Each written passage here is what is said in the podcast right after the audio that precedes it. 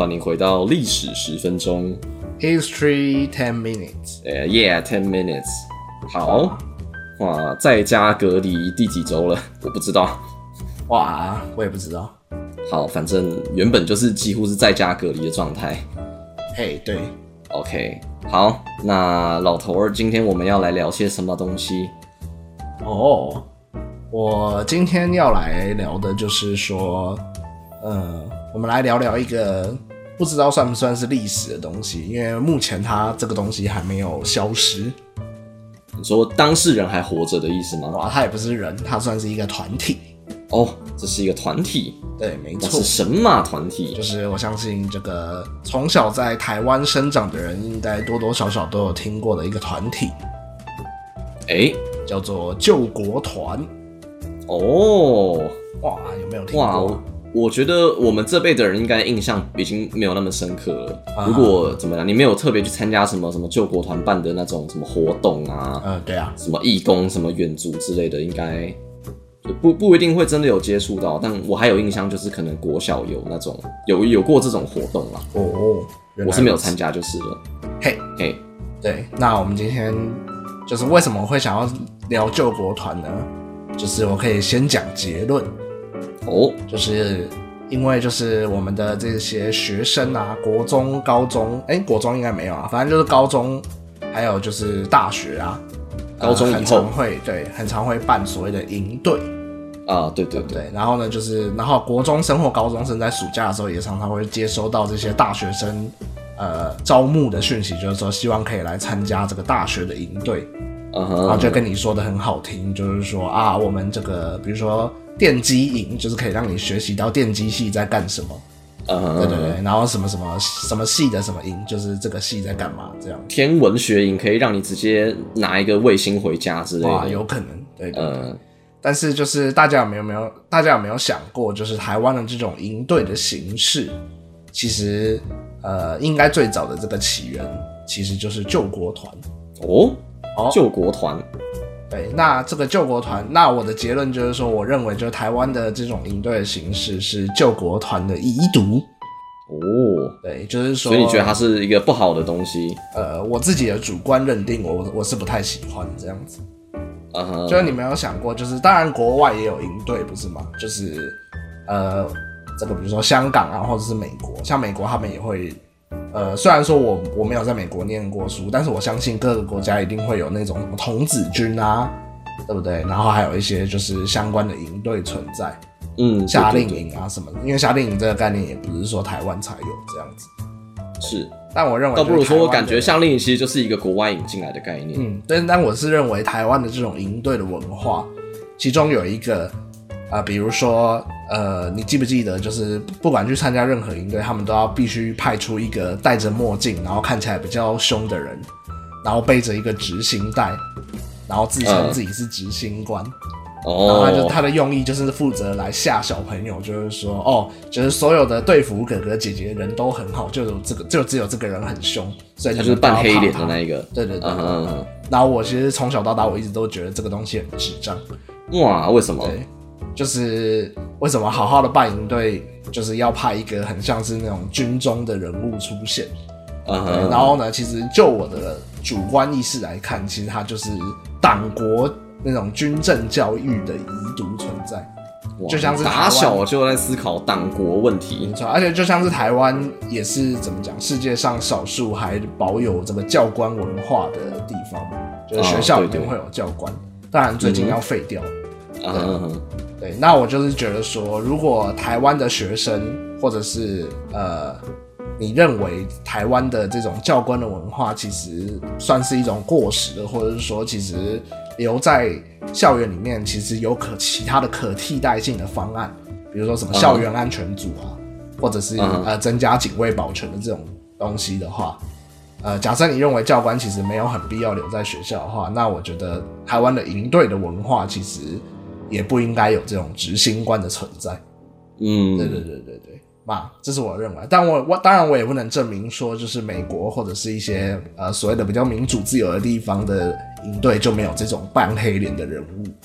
嗯，对，对对，但是我如果有的话，我也会觉得很智障，就是，呃对呵，对对对，OK，好，那所以那所以我们是不是就是要来讨论说，那这个所谓执行官的文化，那你说他跟救国团是有一个联系啊，或者说它跟这个怎么讲，党国的这个政治体系是有关联的？啊哈，是是是。哦，那这到底是一个什么样的关联呢？OK，好，那我就来跟大家讲解一下，就是救国团的一个小小的脉络，嘿，就是也不会跟你讲的很深入啦，毕竟我们是 History Ten Minutes。对，十分钟，十分钟，没错。好，那这个救国团它的全名又叫做中国青年反共救国团。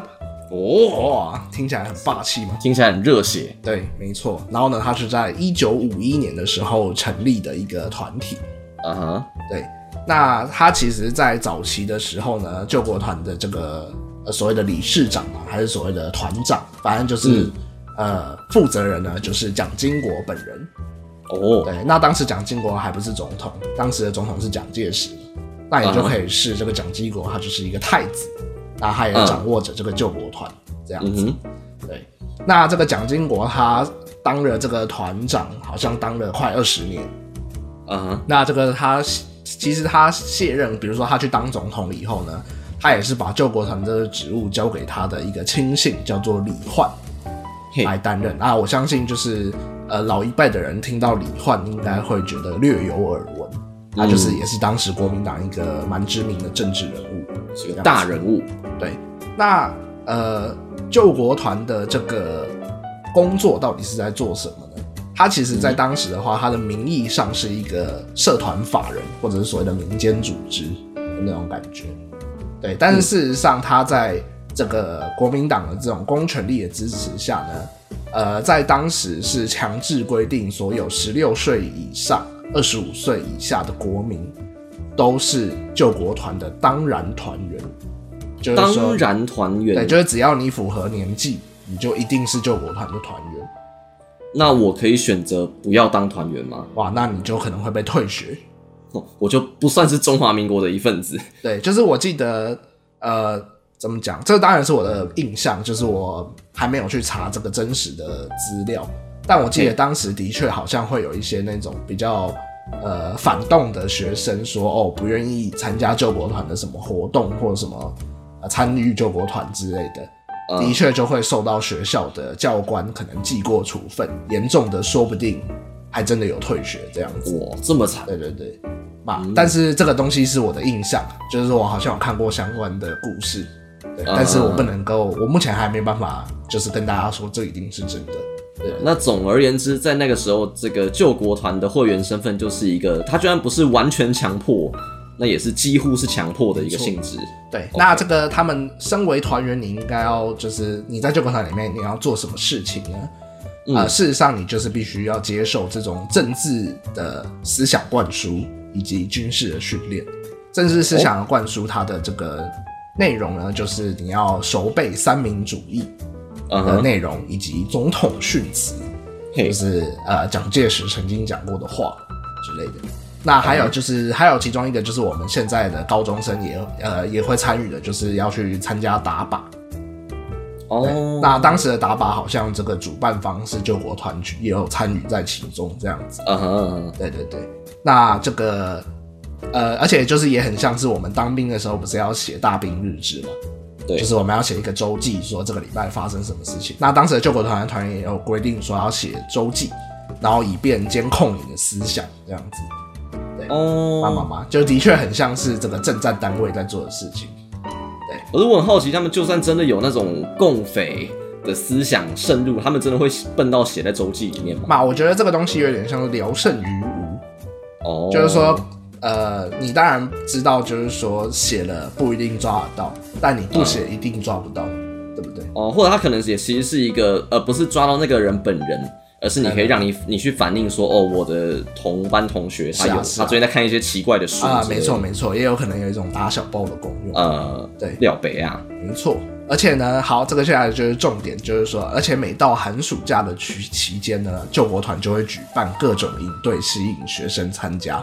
嗯，哇，这就是我说的党国遗毒。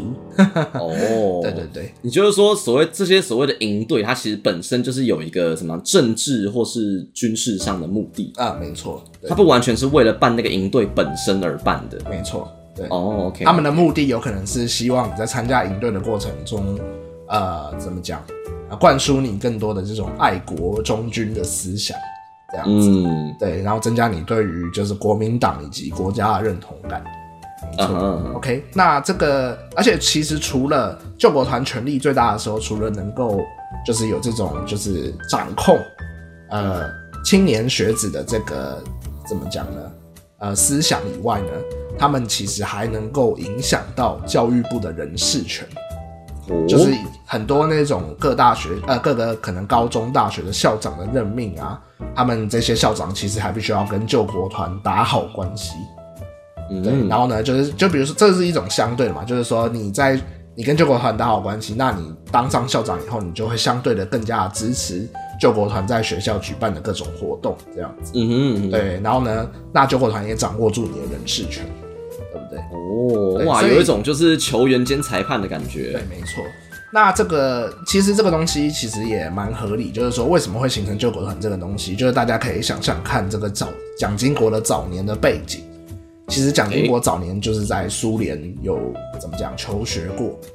那他其实他在就是呃担任行政院长，就是走到台面前，走到台面上之前呢，其实蒋经国他在中华民国呃的这个政治体系里面担任的任务，一直都是所谓的政治情报工作。对哦，没错，他就是一直都负责啊，就是其实你严格来讲，就是台湾的政战体系，其实可以说是蒋经国建立起来的。哇，那台湾政战之父，呃，或者是说他是重建之父，因为其实台湾、哦这个国民党来台湾之前，他们在这个大陆地区，他们也有他们自己的政战系统以及情报系统。那当时就有分成所谓的这个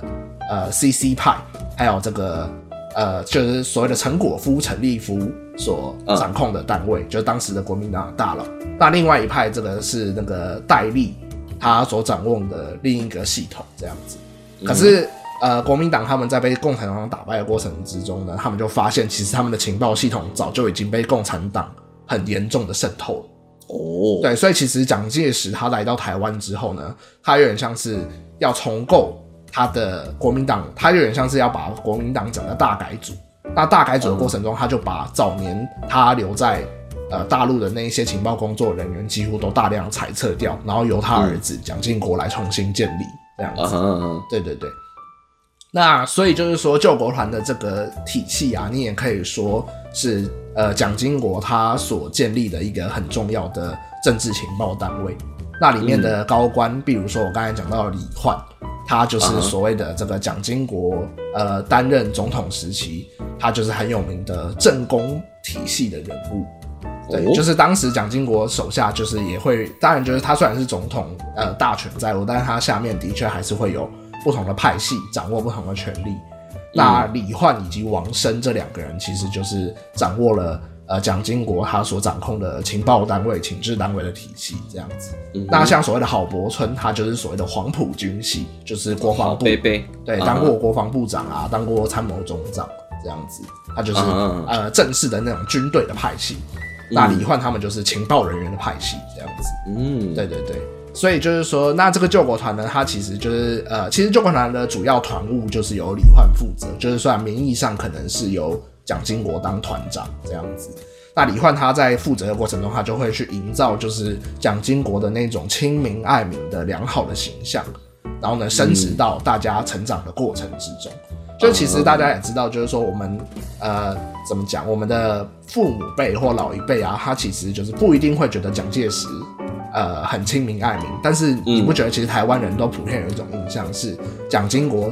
跟他爸爸比起来，就是好像又更加的跟我们是更接近的，或者是真的觉得他做的很好这样子。对我不敢说全台湾人，对对对，但是我们家的人基本上是这样认为，没有错，没错，就是就算你在客观上认定，就是台呃国民党的确可能曾经是一个独裁政权，嗯。但是大部分即使认同这个说法的人，他们也有可能是还蛮喜欢蒋经国这一位呃过去的总统这样子。嗯，就不管他的手段为何，但以结果来说，他就是一个形象树立的很完整的一个政治人物。没错，没错。那其实蒋经国他的形象的树立，其实就是有归于，就是说他一手建立的这个政战系统，其实对于他的整个形象的打造也是非常的不遗余力。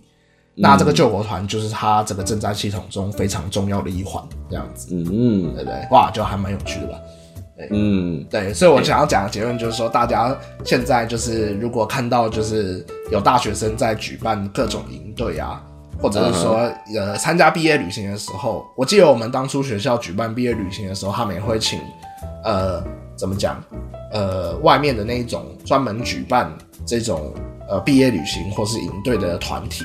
来对就是带领我们，就是也是会编成那种什么队服啊，然后举办活动什么的。嗯哼对啊对啊。但是我每次只要看到执行的这种角色出现，我都会觉得很厌恶。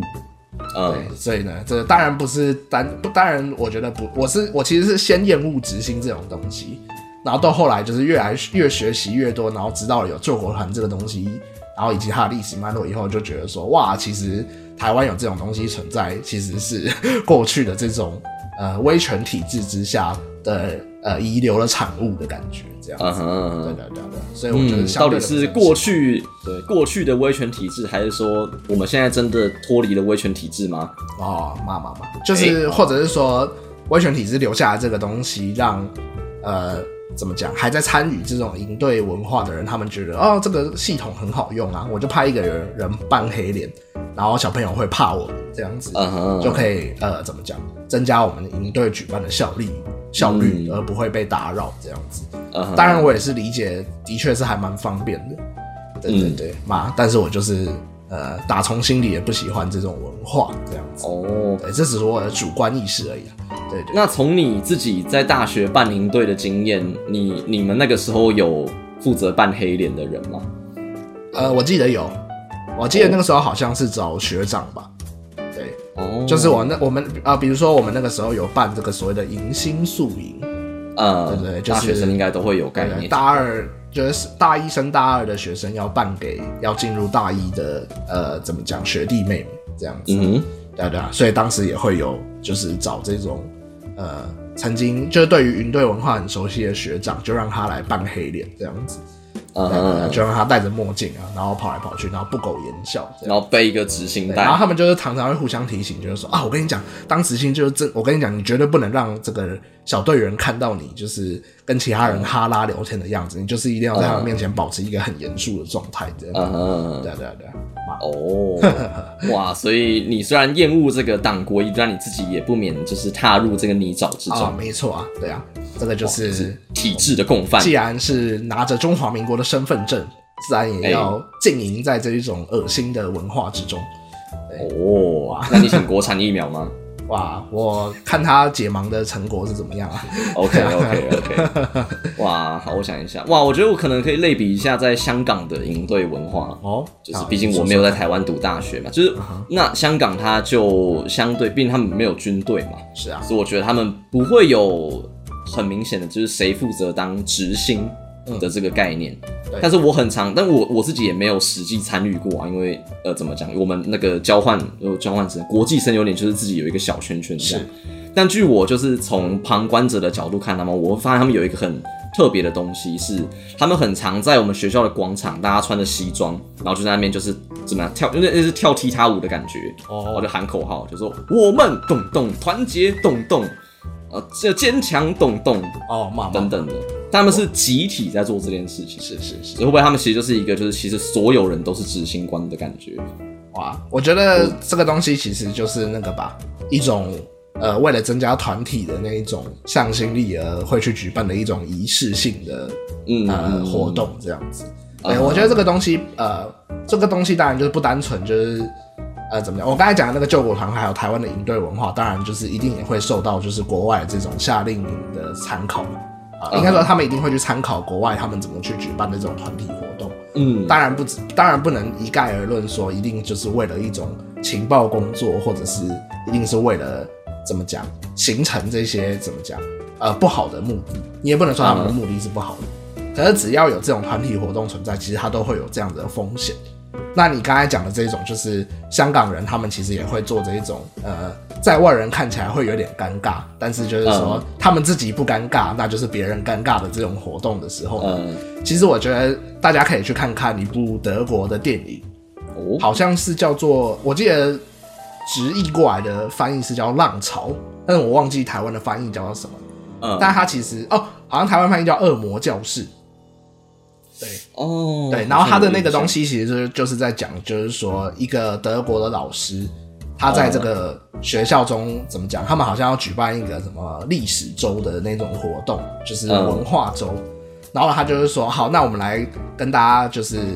呃，跟学生们来尝试看看，就是说希特勒的这种呃纳粹的这种文化是怎么形成的。嗯，那他就是在班里面呢，就说哦好，我现在就是最有权威的这个人，你们都一定要听我的。那你们不听我，你们就会被处罚。但是呢，呃，在不被处罚的之余呢，我就会举办一些就是大让大家觉得有呃共同性、团体性、参与性的活动，就比如说大家编一个班歌啊，或大家一起踏一些步伐。嗯，然后在这样的过程中，他们只是举办了一个礼拜，就造成了他们整个班上已经产生了那种纳粹的氛围存在。哦，对对对对对。他们会去主动的制裁那些不合群的人，啊，没错没，错，对，所以我觉得大家可以去思考看看，团体活动即使它的目的并不是要呃怎么讲做不好的他，目的不一定是恶的，但是它的结果可能会导致一些恶的产生。呃是是那